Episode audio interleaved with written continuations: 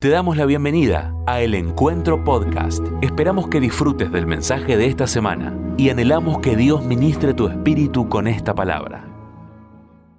La palabra se da en llamar, como seguramente va a aparecer acá atrás, cómo contar nuestros días. Cómo contar nuestros días. Y está eh, basada o fue inspirada por la palabra que encontramos en Salmos 90, 12 y voy a leerlo, dice así, enséñanos de tal modo a contar nuestros días que traigamos al corazón sabiduría. Vamos a hacerlo de vuelta, enséñanos, es una oración, en realidad es de Moisés, yo no sabía hasta, esta mañana le estaba comentando a la congregación que me enteré que este salmo de Moisés hoy a la mañana antes de venir para acá, ¿no?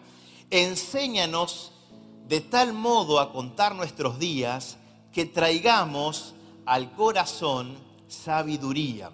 Y hay dos maneras de entender básicamente esta frase. Una es la literal y la que apunta directamente el mensaje, que tiene que ver con contar los días como de sentido administrativo, administrar ver el tiempo para que nuestra vida alcance los propósitos de Dios. Y eso obviamente es indiscutible y entiendo que la primera acepción de la palabra tiene que ver con esto, pero hoy te quiero invitar a reflexionar unos minutos en otra línea de pensamiento, quizás en un pensamiento un poco más lateral, usando otra acepción de la palabra, contar nuestros días, más relacionado con el relato, o sea, cómo contamos lo que vivimos, cómo contamos lo que nos pasa, un contar nuestros días profético, ¿no?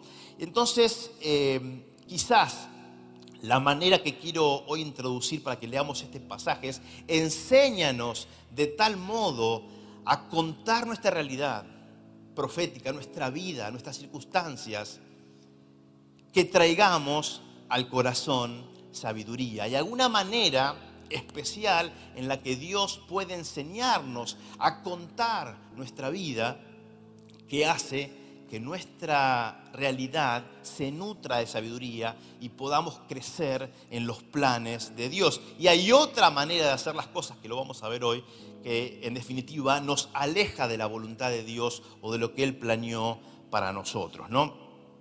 Eh, como te decía, este salmo tiene mucho que ver con lo que Dios me, me habló, porque yo no sabía, y la historia que Dios me dio por medio de su Espíritu Santo para compartir es la historia del exilio del pueblo judío de Egipto. Por eso digo, es tan importante que este salmo sea de Moisés, porque fue Moisés la persona que Dios usó para guiar al pueblo en este exilio. Así que bueno, fue una linda sorpresa de Dios esta, ¿no?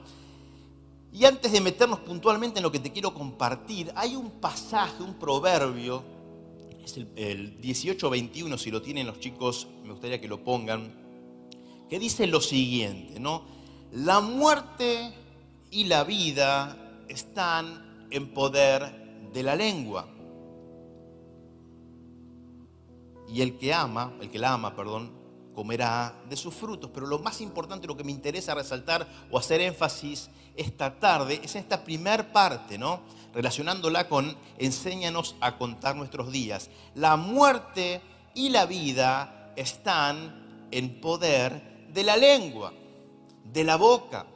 Depende que salga de tu boca, habrá vida a tus sueños, a tu realidad, a tus proyectos o todo lo contrario. Depende cómo cuentes esta historia de vida de la mano de Dios. Tus proyectos, tus sueños, tus propósitos alcanzarán vida o morirán en el intento. Esto es un proverbio y una verdad muy interesante para resaltar y para pensar. Sé que muchos lo hemos leído y escuchado cientos de veces como mínimo en la congregación. Y de hecho sabemos que es, un parámetro espiritual y esta casa lo aplica a rajatabla, pero hoy quiero eh, quizás llevarte o invitarte a reflexionar en esta realidad a un nivel mucho más profundo, dependiendo de qué y cómo cuentes lo que vivís, será el resultado de lo que obtengas, ¿no? Ahora, contamos nuestras realidades o contamos nuestra vida o contamos nuestros días en función de cómo los comprendemos. Si no comprendemos de una manera, muy difícilmente podamos explicar nuestros días o contar nuestra realidad de esa manera. Por lo tanto, cómo comprendemos las realidades son determinantes al momento de poder compartirlas. Hay una, mm, unas placas, yo, eh, esto es lo que, una de las cosas que agregué, no sé si las tenés ahí, unas plaquitas de mm, unos gráficos, que yo básicamente en mi actividad laboral mucho tiene que ver con, con esto que te quiero introducir a título de ejemplo, como para poder eh, eh, interpretar un poco hacia dónde quiero apuntar. obviamente tiene que ver con lo que yo hago, cada uno de ustedes tendrá algún tipo de, ejemplo que aplica mejor a tu realidad, pero en función de cómo comprendemos una realidad, obramos.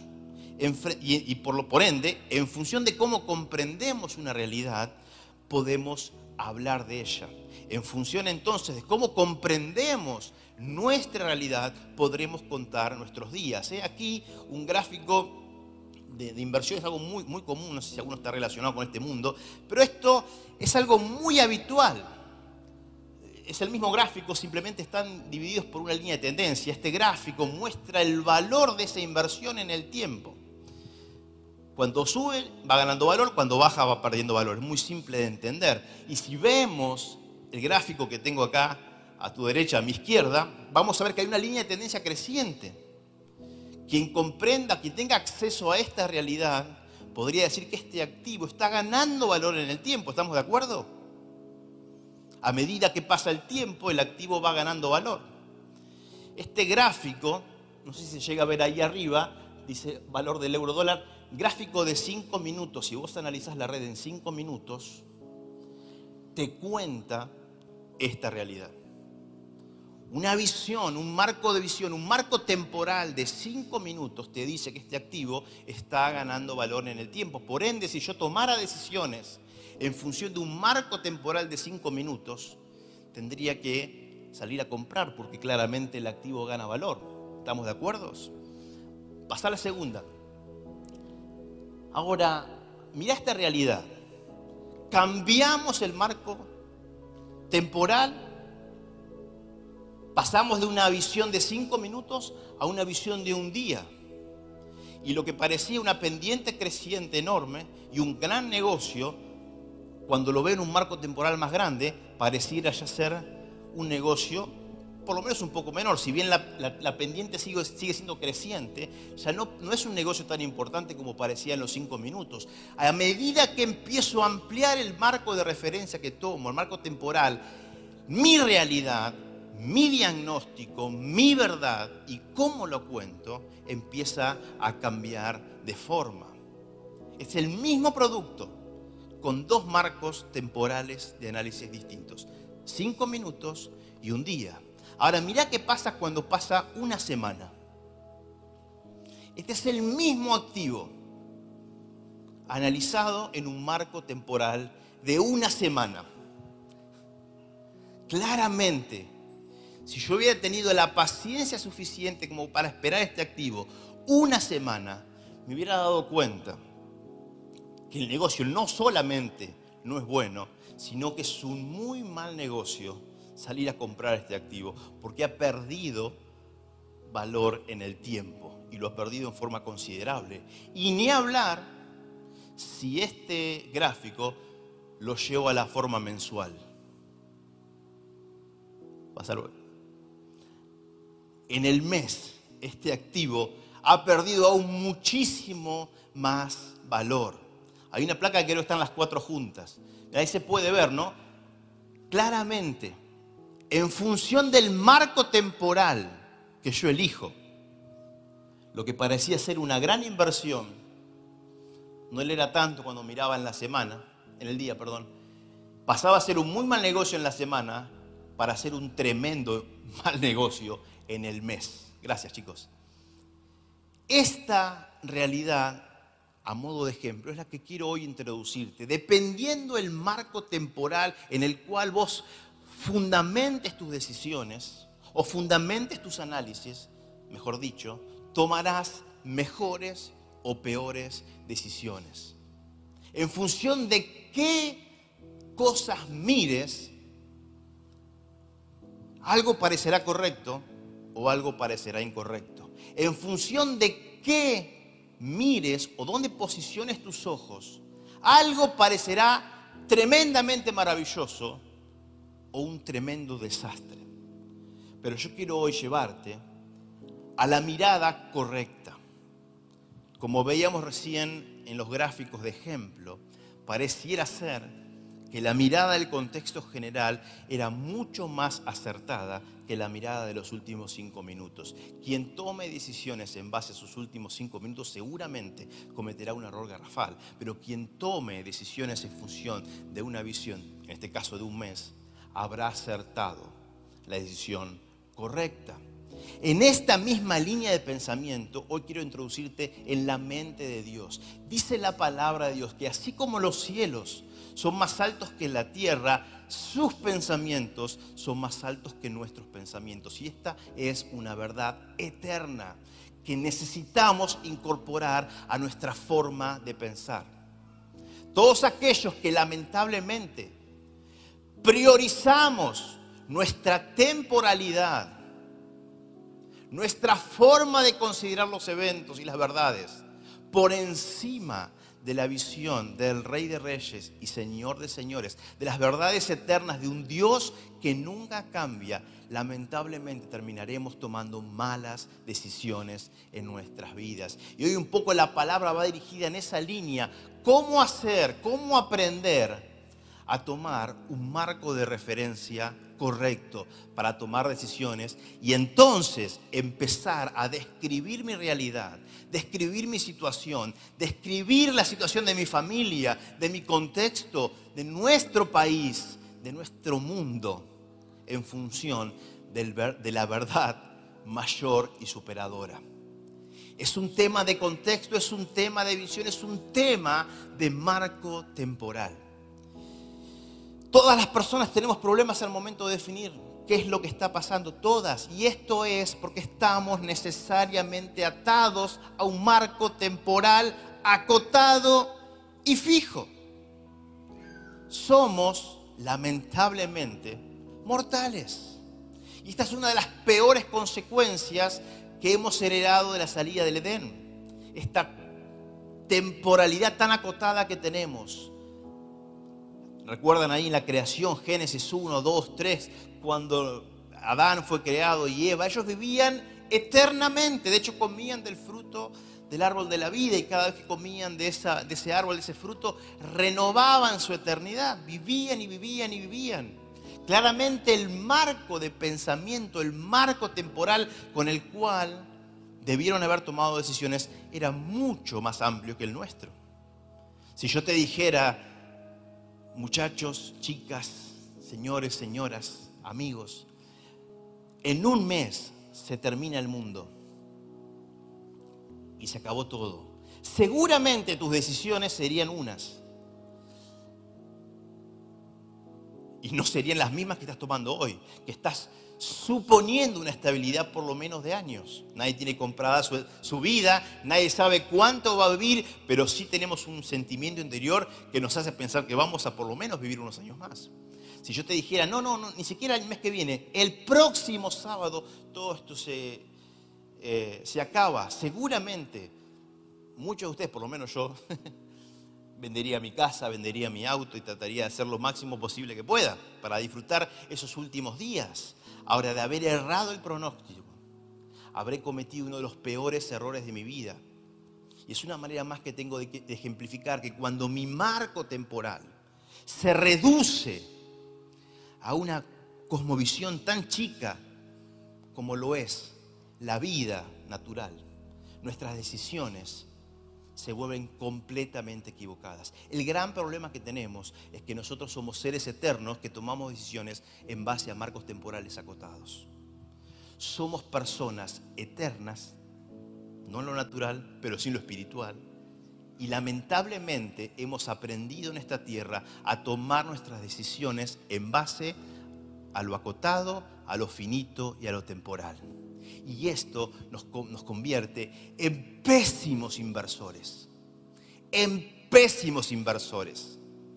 En inversores que invierten en el marco de cinco minutos, cuando hay marcos de un mes, de un año, de décadas, y ni hablar del marco verdadero que no tiene principio y no tiene fin y se llama eternidad.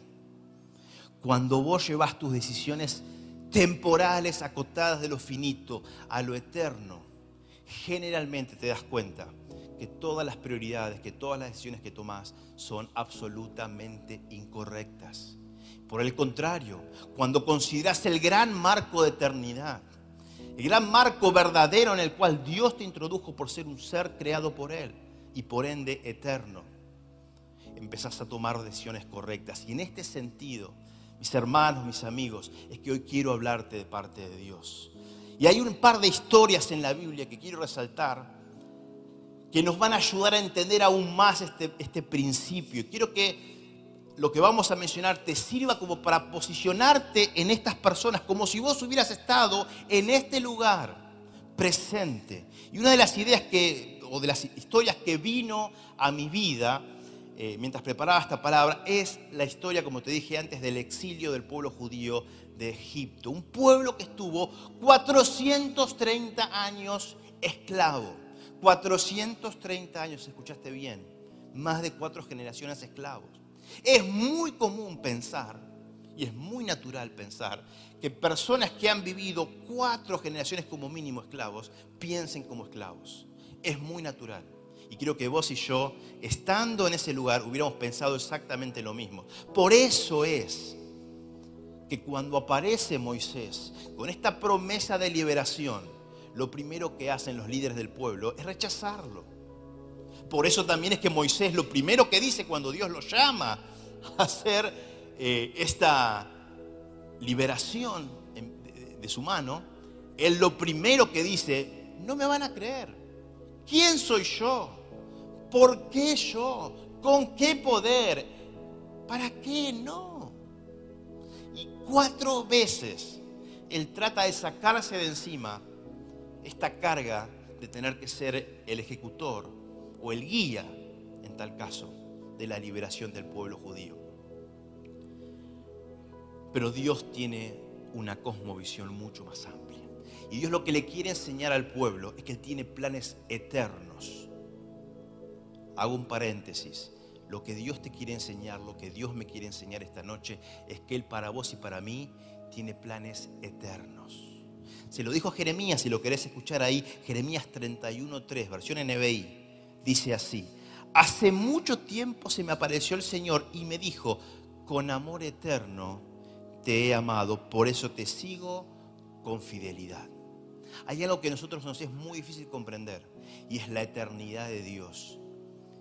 Su marco temporal es completamente y radicalmente distinto al nuestro. Por eso es que muchas de sus decisiones son incomprensibles para nosotros, que muchas de sus eh, decisiones nos parecen incluso injustas.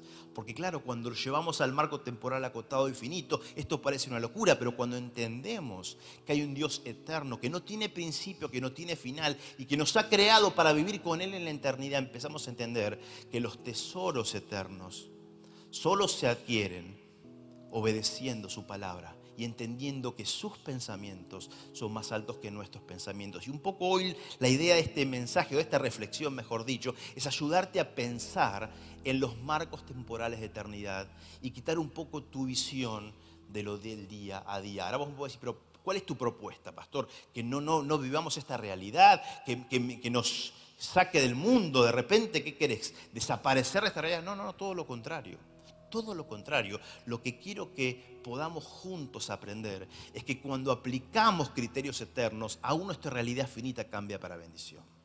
La única manera, la única certeza de, adquirir verdadero crecimiento, verdadera bendición eterna, lo, que la palabra describe, la bendición de Jehová, que es la única que enriquece y no añade tristeza con ella, es empezar a pensar en marcos eternos y dejar de lado lo temporal. No te digo que no sea verdad, no te digo que no te duela, no te digo que no te cueste enfrentar esa semana laboral o ese matrimonio fallido o ese problema que estés viviendo, sea el problema que sea. Lo que sí te digo que la solución no viene del mismo marco temporal, la solución viene de lo eterno. Y cuando somos capaces de traer de lo eterno a una realidad temporal, entonces seremos capaces de ver en nuestra vida transformadas las realidades. Este es mi testimonio. Yo por años, años lo intenté todo. Todo, muchos conocen acá mi testimonio. Todo para solucionar mi realidad temporal. Todo.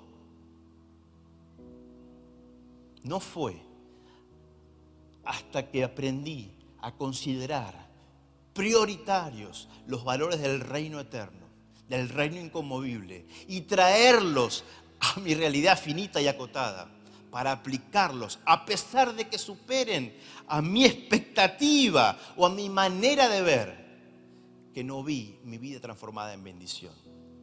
Solo cuando aprendí a aplicar los criterios eternos en una realidad finita del día a día, Dios transformó mi vida en plenitud. Y hoy puedo dar testimonio de eso, como lo decía esta mañana, de ser uno de los hombres más felices que pisan esta tierra. Antes decía que era el más feliz, pero ahora digo porque sé que hay muchos hermanos. Y yo soy un hombre absolutamente pleno, que lo tengo todo, lo sé todo. No, no, lejos de lejos, soy, soy promedio, promedio, en todo, promedio, promedio. Pero me he ganado la virtud de haber aplicado sus verdades con mayúsculas en una vida limitada y acotada. Y esto hermanos, no está limitado a un pastor, no está limitado a una persona, a una familia o a una realidad. Es para todos aquellos que se animen a elevar su mirada, a ampliar su marco, a considerar aquel que es el Rey de Reyes y Señor de los Señores, aquel que tiene en su mano todas las cosas y que nada se le escapa. Yo quiero animarte ahí a, pensar en esta historia del, exilio, del exilio perdón, de los judíos de Egipto. Llega este muchacho, Moisés, exiliado 40 años porque había cometido un error. Llega lleno de señales, lleno de favor, lleno de, de prodigios y milagros. Se presenta ante Faraón, bueno, ustedes conocen la historia, Faraón no quiere ceder, que el pueblo se vaya, obviamente los tenían como esclavos, se encargaban de hacer las tareas duras y difíciles, entonces les convenía tenerlos ahí cautivos, en este proceso aparecen las, las plagas, etcétera, etcétera, hasta que, bueno, pasa lo que era necesario que pase y el pueblo obtiene el permiso de Faraón de ir hacia el desierto. Obviamente eh, ellos dicen que van a ir a adorar, pero la, realidad del plan verdadero era continuar camino hacia una tierra que Dios le había prometido a este pueblo hacía muchísimos años, una tierra en la cual, dice la palabra, fluía leche y miel. En este contexto es que suceden algunas cosas que hoy quiero resaltar, porque quizás te estén pasando a vos lo mismo, a mí por lo menos me pasó. Cuando yo empecé a querer avanzar en los procesos, que Dios me, me abría delante. Cuando yo empecé a aceptar las propuestas del reino, quizás te pase a vos ahí por internet. Cuando estás empezando a decidir, decirle sí a Dios, quizás las cosas, lejos de ponerse más fáciles, se pongan más difíciles. Y esto es exactamente lo que le pasó al pueblo judío. Cuando Moisés llega, lejos de obtener libertad inmediata, lo que produce en la esclavitud del pueblo es el doble de cargas. Ahora sí el faraón no solo no los deja ir, sino que les duplica la carga. Me imagino el pueblo, ¿no? Bueno, ya que estábamos mal, gracias Moisés. Si esta es tu intervención, gracias muchacho, gracias. Quédate con Jetro allá en el desierto, nosotros no te necesitamos. Pero no solo pasa esto, sino que el pueblo cuando emprende camino hacia esta, tierra, esta liberación, empieza a enfrentar otra serie de realidades. Y esto es lo que le pasa a todos aquellos que inician un camino de verdadera y profunda liberación. Por eso quiero hoy advertirte que si realmente querés un camino de liberación, si realmente querés librarte de aquellas cosas que te atan, que te lastiman, que te condenan, que te anulan, vas a tener que pagar el precio verdadero de la liberación. Y es un precio que viene asociado a un proceso. Y este proceso se desarrolla en los desiertos. Es por eso que cuando Dios quiere tratar personas, los lleva al desierto. Lo primero que hace con Moisés antes de usarlo es llevarlo al desierto y le habla por medio de la zarza, ¿recuerdan? es que es en el proceso, es en el desierto en el cual Dios revela su ser. Hace lo mismo luego con el pueblo, los saca de Egipto para qué? Para llevarlos al desierto a qué? A revelarles quién es él. Y esto es algo que sucede muchísimas veces en la palabra. Hasta Jesús, antes de iniciar su ministerio, es llevado al desierto. 40 días de ayuno y oración. ¿Por qué? Porque sabe perfectamente que la antesala de los grandes milagros, prodigios y señales es el desierto. En los desiertos se encuentra la verdadera revelación. Erramos cada vez que como seres eternos tomamos decisiones en base a lo momentáneo. Y este pueblo es un ejemplo concreto de esto. Te lo digo de vuelta, erramos cada vez que como seres eternos que somos, tomamos decisiones en base a lo momentáneo. Este pueblo que se sabía creado por Dios, que se sabía posesión de Dios, que había clamado a ese mismo Dios por libertad, acababa de recibir la liberación. Habían salido de Egipto, tenían lo que querían, habían salido de Egipto, pero todavía no habían sido transformados en su interior, por eso todavía no estaban maduros para recibir lo que Dios tenía que darles como herencia. Es en este contexto en el cual, poneme la placa del camino que recorrieron, vamos a encontrar ahí unas fotos, ¿no? En el Mar Rojo, aquí abajo, arriba del Mediterráneo. Cerca del Mar Mediterráneo es la zona en la cual estaban los judíos viviendo en Egipto. Esa zona se llama Goshen. Dale, un enter más. Ahí está un poquito más claro, ¿no? Goshen arriba y a mi derecha. Esas flechas que marcan son es el camino que se estima que siguió el pueblo una vez que fue liberado de Egipto.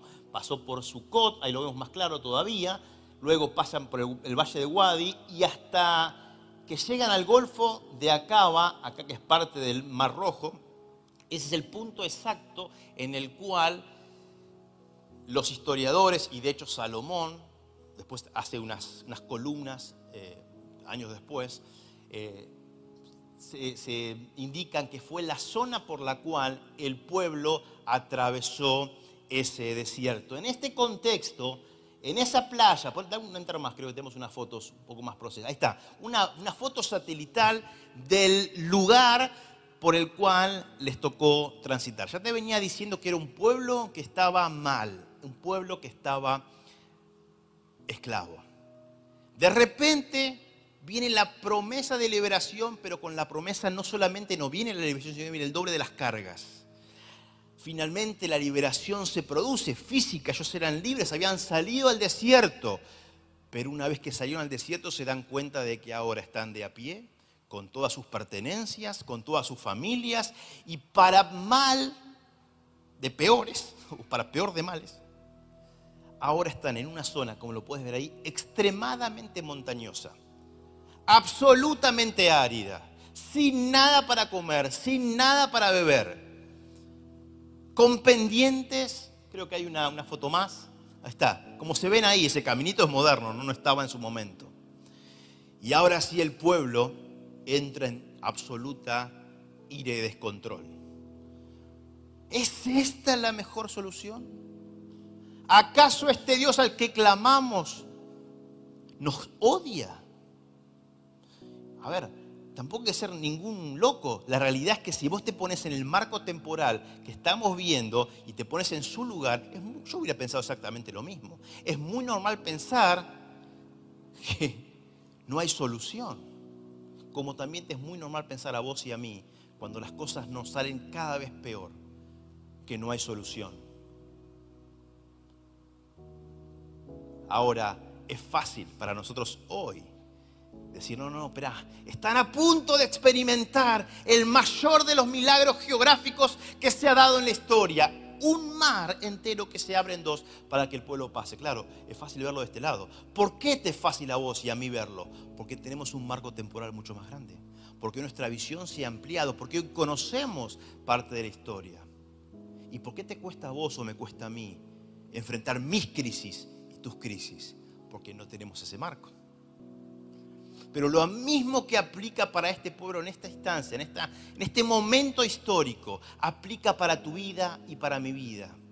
Dependiendo cuáles sean tus decisiones, cómo cuentes tus días, podrás ser bendito y alcanzar el milagro que estás esperando o por consecuencia podrás volver atrás.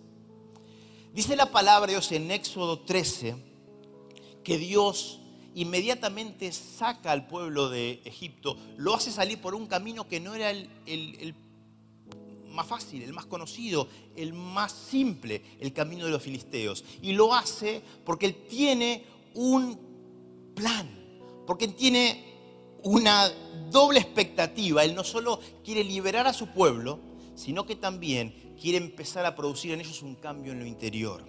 Es por eso que ahí en el versículo 13, 17 dice, y luego que Faraón dejó ir al pueblo, Dios no lo llevó por el camino de la tierra de los filisteos, que estaba cerca, que era fácil, porque dijo Dios, para que no se arrepienta el pueblo cuando vea la guerra y se vuelva a Egipto. Dios tenía un plan no solamente de liberación, sino un plan de transformación de una mente, de un corazón, de un espíritu esclavo, porque bien sabía que el esclavo ante la amenaza iba a volver a la esclavitud. Pero Dios quería hacer una transformación eterna de su pueblo como lo quiere hacer con vos y conmigo. Por eso cada vez que vos te decidas avanzar en los planes de Dios, es muy probable que Dios te lleve a terrenos de este estilo a terrenos montañosos, a terrenos áridos, a terrenos los cuales te vas a complicar, te vas a incomodar, porque Él tiene, como tuvo en su momento, los mismos deseos de concederte liberación, pero además transformar tu interior. Dios es un Dios multifacético y que ve mucho más allá. Dice la palabra que este pueblo de cerca de 2.3 millones de personas salió de a pie, de a pie.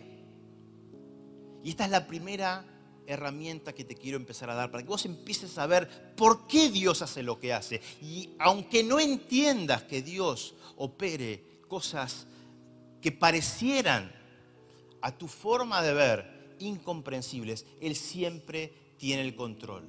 Luego de que este pueblo sale de Egipto, el ejército de Faraón lo sigue de a caballo y en carro, mucho más rápido.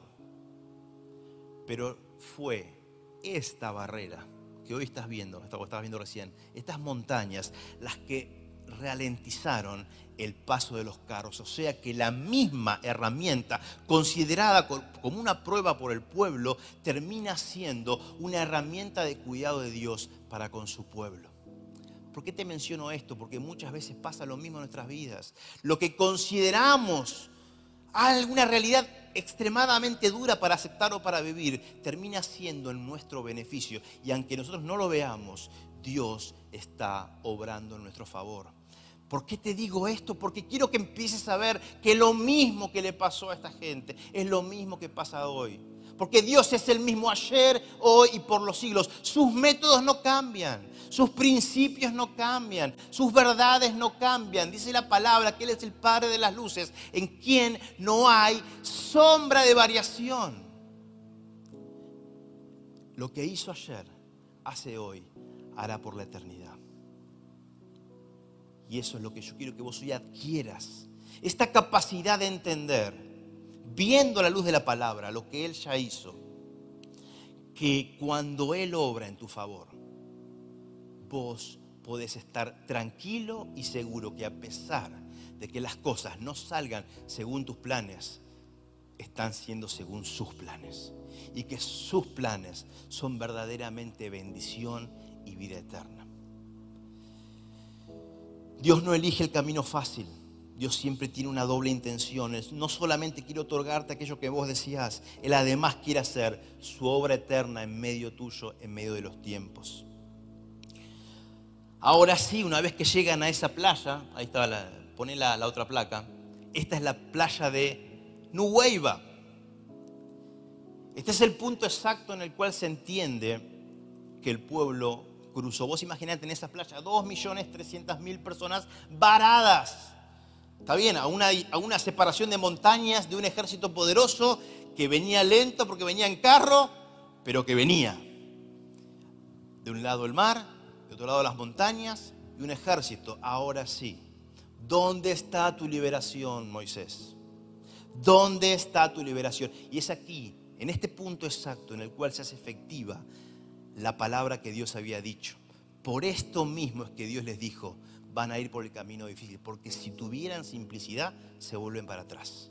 Y Dios se había determinado a amar a este pueblo de tal manera que les puso una barrera para que no se vuelvan atrás. Mira, Dios te ama de tal manera y con tanta locura que si tiene que ponerte una barrera para que no vuelvas atrás, lo va a hacer. Lo hizo, lo hace y lo va a hacer. Ese es Dios, ese es tu Dios. Ahora sí, el pueblo estaba absolutamente desconcertado porque habían sido liberados, pero aún no habían sido transformados. Y ahora sí, una vez que llegan a este encierro, viven la verdadera desesperación. Viven la verdadera desesperación. Y es en ese momento que empiezan a hacer los planteos más duros a Moisés. ¿Es que acaso no había sepulcros en Egipto? Preferíamos vivir allá como, esclavos que morir aquí en el desierto. ¿Quién te mandó a sacarnos? ¿Quién te mandó a sacarnos?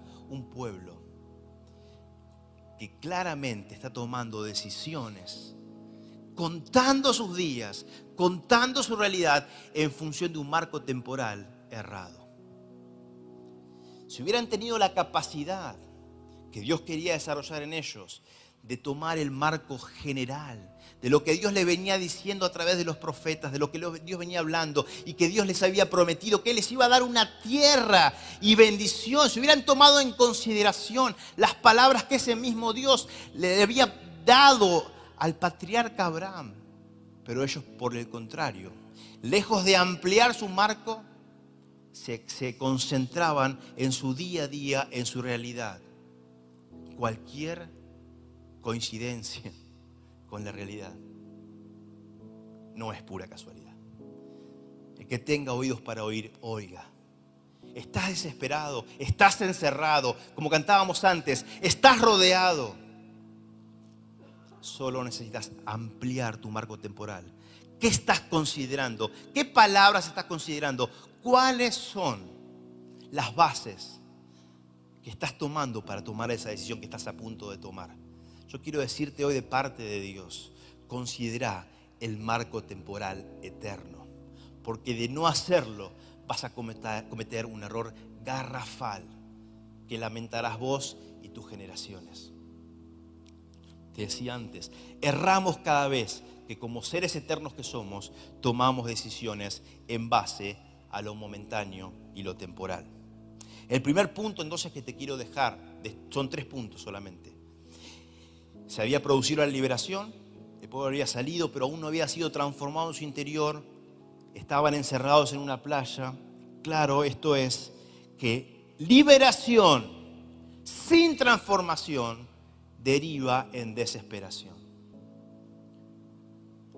Liberación sin transformación deriva en desesperación. Quizás muchos de ustedes digan, no, no, no, esto no es cierto. No es cierto cada vez que lo pensás en un marco temporal mínimo, secreto. O decís, no, no, yo tengo una, una, enfermedad, o yo tengo un problema matrimonial, o tengo un problema laboral, o tengo un problema económico o financiero. Si yo resuelvo ese problema, resuelvo mi vida.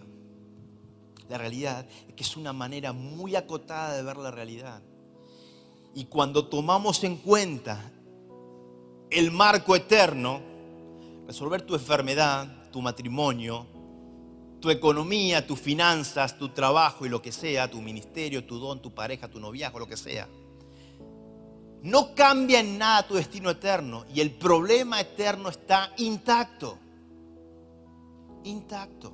Y Dios quiere hoy ayudarte a tomar en consideración el marco eterno, que no solamente te traerá, te traerá bendición en lo eterno, sino que adelantará como primicias bendiciones a lo momentáneo, natural y acotado de esta vida.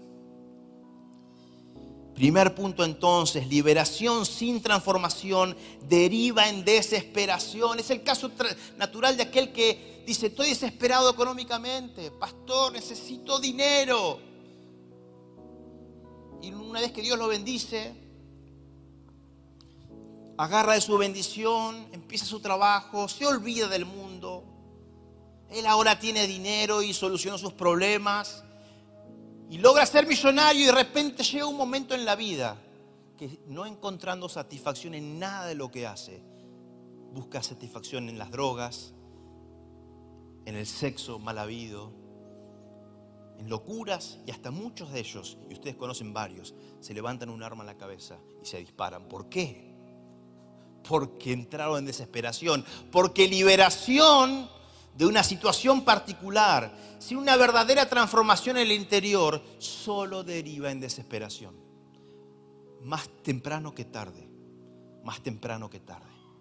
Solo necesitas ampliar tu marco de referencia para darte cuenta que estas verdades eternas no varían, no cambian, que te aplican y me aplican. Una buena noticia es que Dios está en control de tu situación y que Él tiene un marco eterno que te abarca y que hay planes eternos para tu vida. Como le decía Dios a Jeremías, hoy te dice a vos en lo personal, hoy te dice a vos ahí por internet. Con amor eterno te he amado. Con amor eterno te he amado. Si pudieras entender mi marco de amor eterno, si pudieras tan solo comprender lo que estoy a punto de hacer en tu vida, no estarías a punto de tomar esa decisión completamente errada, que te aleja del plan, que te lastima, que te debilita, que te enferma. El nudo central de esta cuestión, de esta historia, radica en la diferencia sobre cómo se cuentan estos días. Hay una clara diferencia en cómo los cuenta el hombre y cómo los cuenta Dios. El hombre cuenta, estamos desesperados, encerrados y a punto de morir. Estábamos mal, pero ahora estamos peor. Ese es el marco del hombre, es el marco temporal, es el marco que día a día surge, que te cuenta las noticias, que lo ves en internet, que te traen tus compañeros de trabajo, que, te, que surge en la familia. No era extraño a esta gente pensar así, no nos es extraño a nosotros pensar así, pero Dios cuenta estos días de manera distinta si pudiéramos trasladarnos en ese momento, dejar ahí al pueblo en la isla, en la playa, perdón, y trasladarnos al cielo, Dios, me lo imagino a Dios juntando a sus ángeles y diciendo, vamos, atención, atención, miren esto que está a punto de pasar. Porque esto va a ser algo maravilloso. Ángeles, ¿no han visto esto?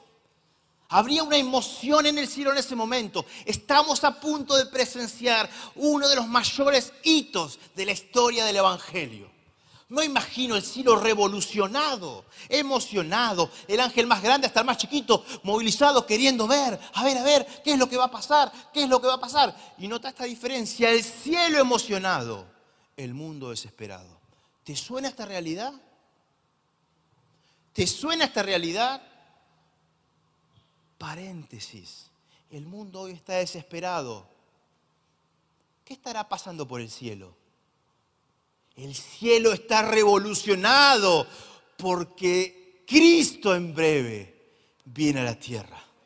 Y si hay algo que emociona al cielo, es ver al novio casarse con su novia en breve. Y el cielo se emociona y prepara. Y ahí yo me imagino ahora los ángeles, una emoción, ver a su rey, a Jesucristo.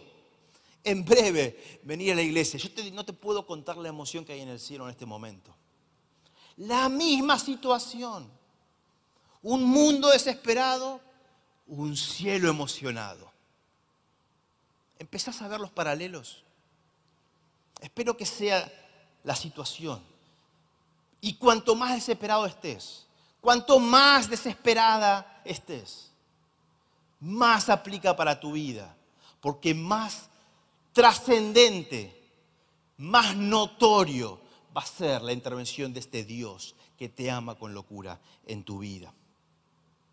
El pueblo cuenta esos días levantando como prioridad la necesidad momentánea, la liberación.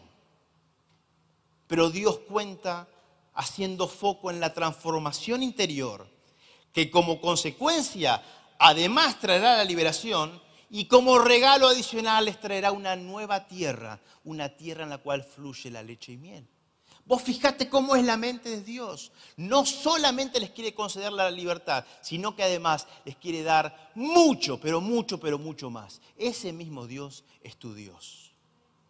Ese mismo Dios está pensando soluciones para tu vida. Ahora, ¿por qué no llegan? Porque quizás todavía no te hayas decidido contar tus días como Dios quiere que los cuentes. Y todavía estás contando tu realidad como el mundo quiere que la cuentes. Hay poder en las palabras. Hay poder para la vida o para la muerte. ¿Qué vas a activar vos? ¿Qué clase de realidad estás viviendo? ¿Qué clase de realidad querés vivir? Yo en mi casa hemos decidido servir al Señor. En esta declaración, esta contraposición que te acabo de mencionar, encontramos esta regla espiritual, el punto número dos. La consecuencia natural de la transformación interior es la liberación de la situación exterior. Le repito, la consecuencia natural de la transformación interior es la que permite la liberación de tu situación exterior. Para experimentar verdadera libertad, no solamente necesitas ser libre de esa situación, necesitas también ser transformado en tu interior. Hay una prédica hace unos meses, creo que fue del pastor Mariano, que hablaba de esto, ¿no? Situación versus condición. Y esto tiene que ver puntualmente con eso para que vos puedas alcanzar verdaderamente esta condición de hijo, de libre, de hijo de Dios, de hija de Dios, libre para su reino, necesitarás dejar tu, situación momentánea a un lado para hacerte la condición de hijo que Él te ha regalado. Entonces la regla espiritual que podemos tener como punto número dos es la consecuencia natural de una transformación interna traerá para tu vida liberación de la situación exterior. La verdadera esclavitud, hermanos y amigos, está en el ser. La verdadera esclavitud la tenemos adentro. Queremos ser libres. La única manera de ser verdaderamente libres es experimentar la libertad gloriosa de los hijos de Dios, aquella que empieza por la transformación interna.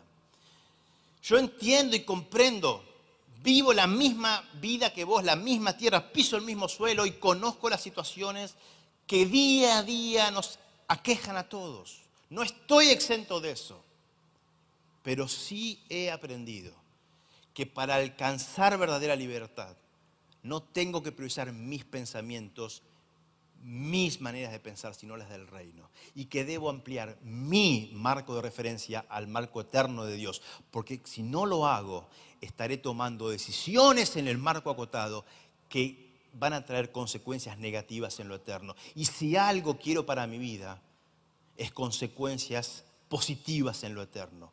Que además, como si fuera poco, traen como primicias bendición a esta tierra. Es tremendo lo de Dios. Es tremendo lo de Dios. Por eso empecé el mensaje con estas placas de los cinco minutos, la semana y el mes.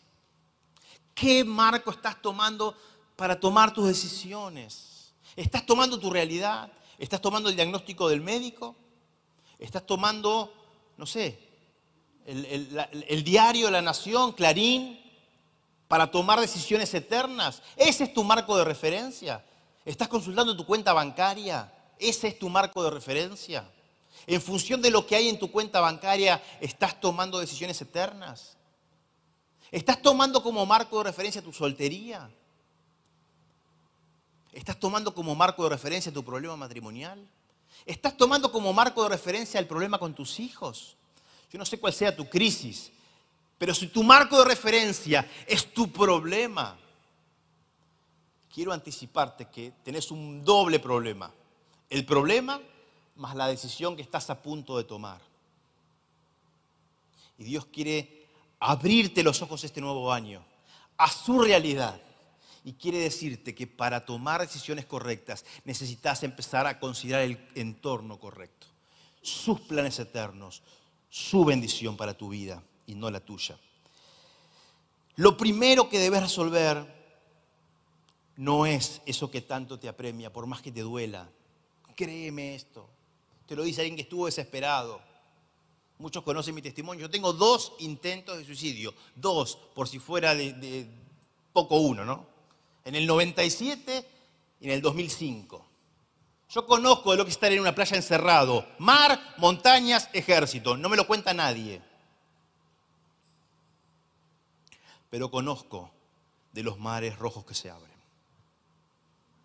Y desde ese lugar de autoridad, hoy te digo, amplía tu marco de referencia al marco eterno, porque de no hacerlo tomarás la peor decisión de tu vida. Tomarás la peor decisión de tu vida. Que tus decisiones se gobiernen por lo eterno, porque si no lo haces así, lo temporal gobernará lo eterno y estás frito, estás frito. No debes empezar por lo que tanto te apremia.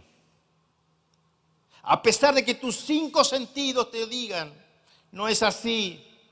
La liberación total y verdadera vendrá como consecuencia de una primera transformación interior. Yo tengo comprado, ahí donde está Fede Suárez, ese metro lo tengo comprado para mí. Levanta la mano, Fede.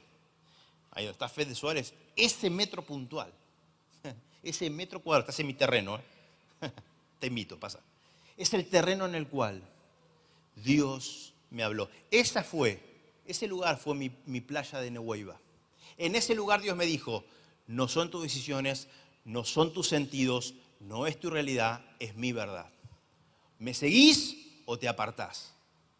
Pero Señor, mi dinero, ¿me seguís o, o te apartás? Se acabó. Estas son, las, condiciones. te sigo a muerte, me des lo que me des, se resuelvan mis problemas o no se resuelvan.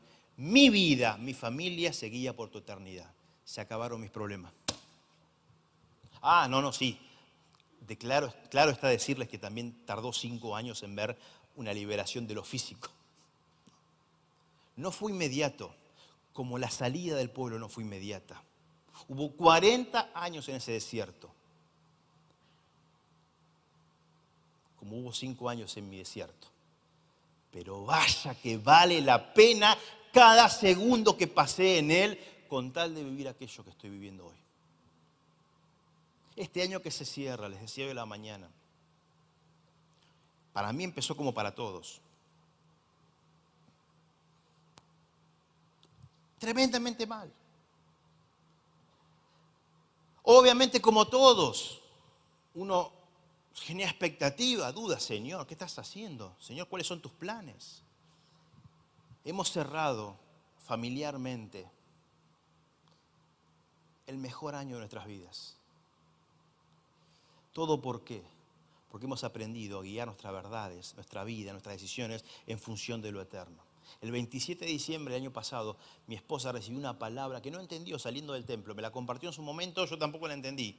Y Dios le había dicho, frente a todo pronóstico, este año que se abre delante tuyo va a ser un año maravilloso. No había nada para pensar que no iba a serlo. Hasta que pasó lo que pasó. Pero nosotros hemos decidido guiarnos por la palabra eterna de Dios y no por lo que nuestros ojos ven, no por lo que nuestros sentidos dicen que va a suceder. Cerramos el mejor año de nuestras vidas. Y esto no es algo reservado a algunos. Esto es un premio de Dios para todos aquellos capaces de darle prioridad a los pensamientos de Dios por sobre sus pensamientos. No reconocer a Dios como Dios y Señor, lo único que hace es volverte una esclavitud anterior. Cuando lo único que querés de Dios es la solución a tu problemita del momento, por más grave que sea, ¿eh?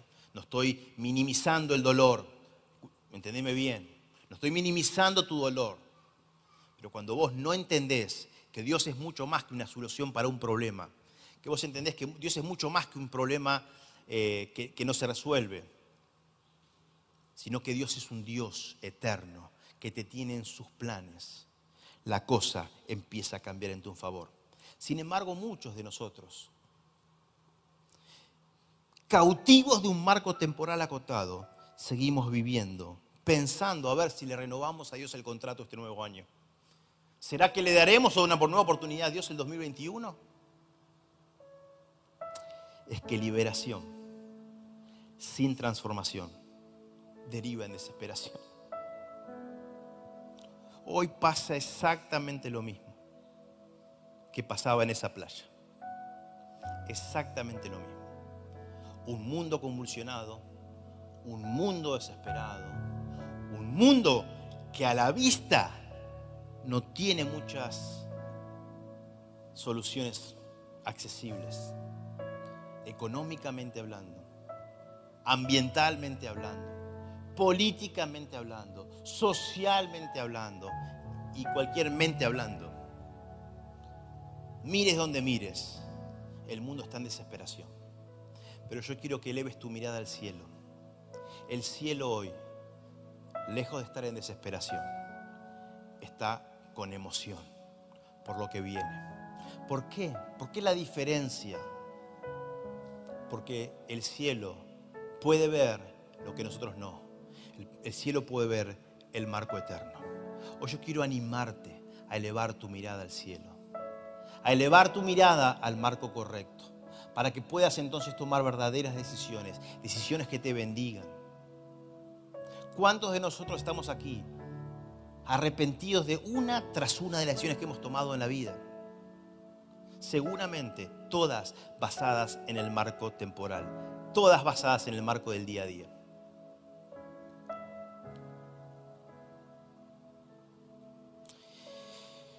¿Y por qué nos cuesta? Nos cuesta la transformación interior.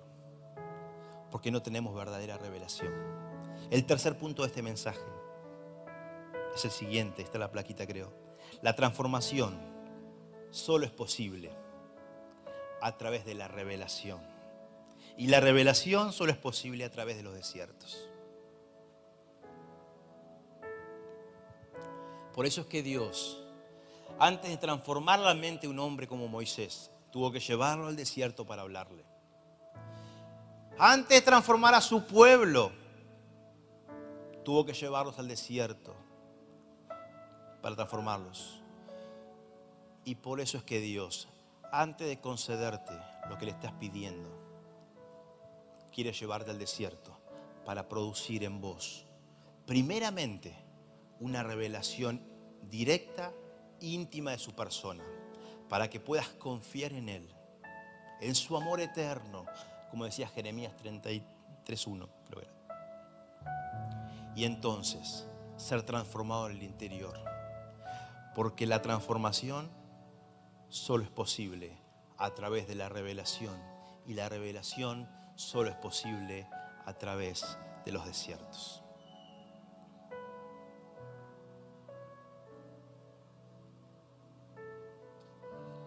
¿Cómo estás contando tus días?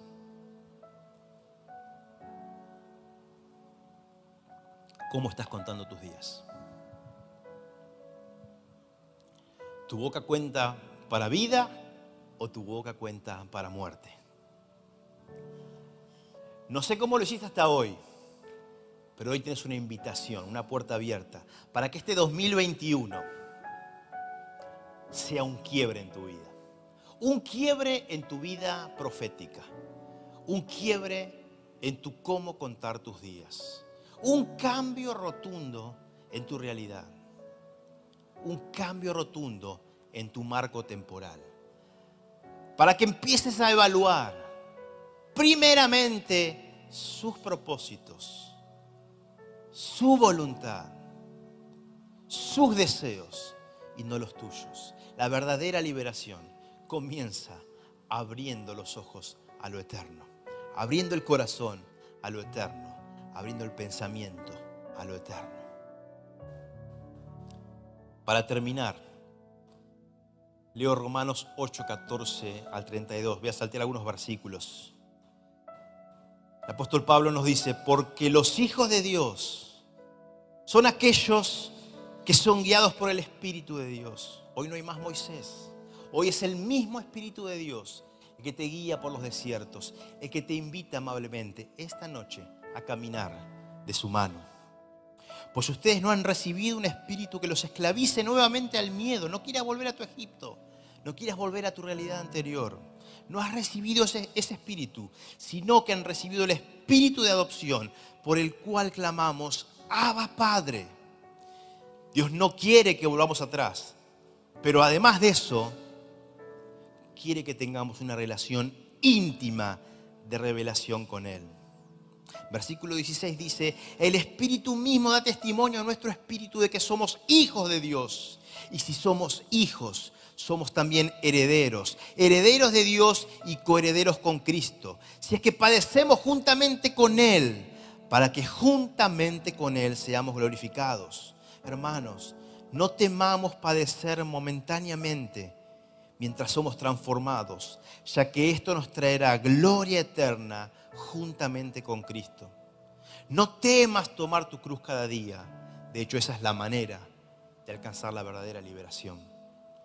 Pues no tengo dudas, decía Pablo, de que las aflicciones del tiempo presente, lo temporal, en nada se comparan con la gloria venidera que habrá de revelarse en nosotros. Un hombre que aprendió a ver lo eterno y dejó de ver lo temporal. Porque la creación aguarda con gran impaciencia la manifestación de los hijos de Dios. Porque la creación fue sujetada a vanidad, esclavitud. No por su propia voluntad, sino por la, así lo dispuso Dios. Pero todavía tiene esperanza, pues también la creación misma será liberada de la esclavitud de corrupción, para así alcanzar la libertad gloriosa de los hijos de Dios. Versículo 22 porque sabemos que toda la creación hasta ahora gime a una y sufre como si tuviera dolores de parto. Y no solo ella, sino también nosotros que tenemos las primicias del Espíritu. Gemimos dentro de nosotros mismos mientras esperamos la adopción, la redención de nuestro cuerpo. Vamos al 28.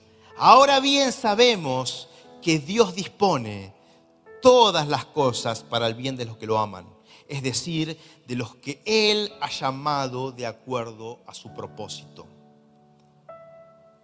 ¿Qué podemos decir?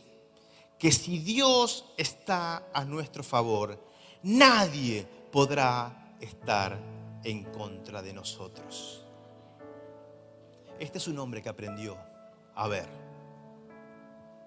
Este es un hombre que aprendió a ver. Mira cómo lo dice, ¿no? Que si Dios está de nuestro lado, ¿quién estará en contra nuestra? Es una manera de parafrasear esta frase que nuestro pastor siempre dice con tanta verdad. Con Dios todo va a estar bien. Con Dios todo va a estar bien. Este es el producto, es la consecuencia, es la conclusión de todos aquellos que aprenden a ver lo eterno por encima de lo natural. Y no hay ni uno solo de estos que hayan aprendido a valorar por encima de todas las cosas lo eterno, que en lo natural no vivan gloria de Dios para sus vidas. ¿Querés bendición en lo natural? Invertí en lo eterno. No solamente tiene consecuencias eternas, es la única manera verdadera de traer bendición al presente. ¿Querés liberación de tu situación? Confía en un Dios eterno que tiene planes de bendición para tu vida. Hay una última imagen del, del PowerPoint que teníamos.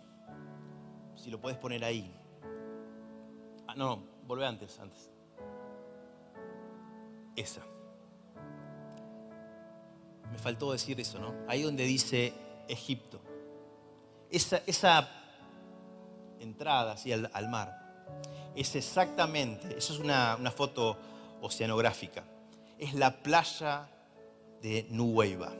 Es el punto exacto en el cual el pueblo de Dios estuvo parado antes de que Dios abra las aguas del Mar Rojo. Vos te preguntarías, ¿y por qué Dios lo llevó a ese lugar con tantas montañas, con tanta dificultad, con tanta desesperación? ¿Por qué a ese punto?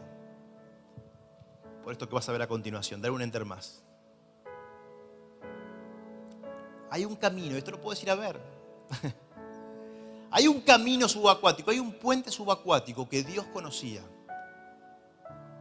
y que no fue hasta hace poco que la ciencia, miles de años después, la ciencia descubrió. Cuando el agua se abrió, ese puente que estás viendo ahí surgió a la luz.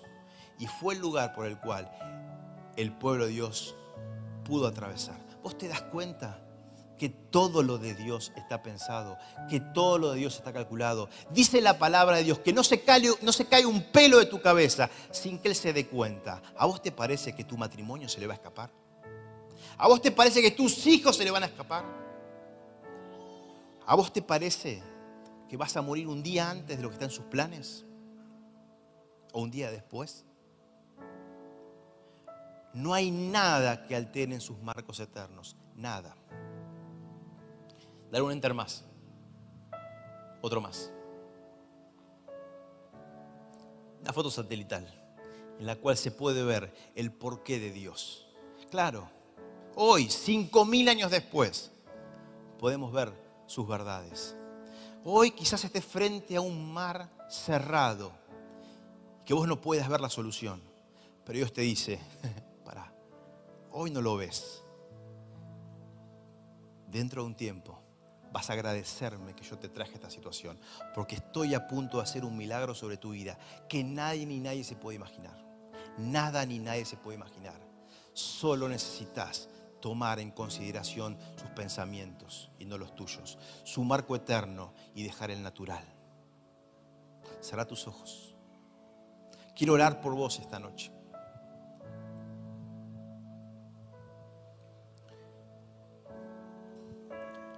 Pero antes de hacerlo, quiero que puedas tener una pequeña charla con Dios. Una pequeña charla. Y que quizás puedan juntos evaluar cómo estás contando tus días. ¿Qué estás declarando sobre tu realidad? ¿Cuál es tu manera de contar tus días? Porque Él tiene delante tuyo, delante de esa situación tan complicada. Quizás ahí que estás por internet. Hace lo mismo, cerra tus ojos. Tenés absolutamente libertad para poder hablar con Dios tener esta pequeña charla. Y si reconoces que hasta el momento has quizás contado tus días de la manera incorrecta, que el marco temporal que has considerado para tomar decisiones no es el que Dios propone.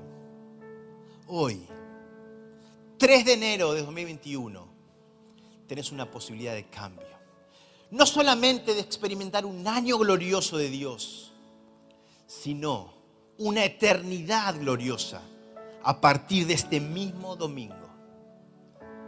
He aquí frente a, tu vida una oportunidad de cambio verdadero, un año de aquellos que será presagio de una bendición creciente día a día. Si tan solo pudieras hoy priorizar sus pensamientos sobre tus pensamientos. Padre del cielo, yo clamo por estos que has traído a tu casa y por aquellos que nos están viendo por internet.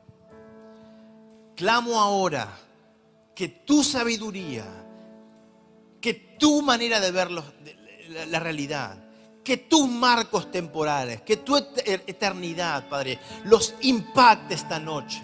Que tu amor eterno empiece a revelarse a su vida y corazón.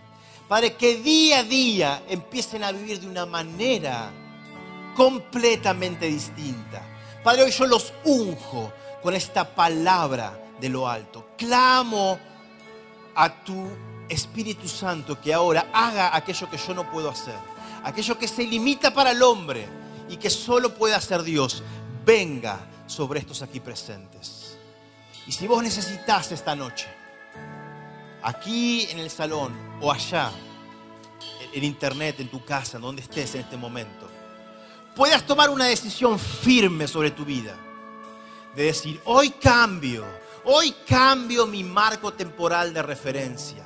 Lo saco de esta tierra, lo saco de esta realidad acotada y lo elevo a lo eterno e infinito. Hoy cambio mi realidad para siempre. Determinarás a sí mismo una cosa, dice la palabra. Y esta te será firme y sobre tu camino resplandecerá luz, porque hay poder en la lengua para vida o para muerte. Hoy yo te bendigo con la bendición de Dios Padre, Hijo y Espíritu Santo.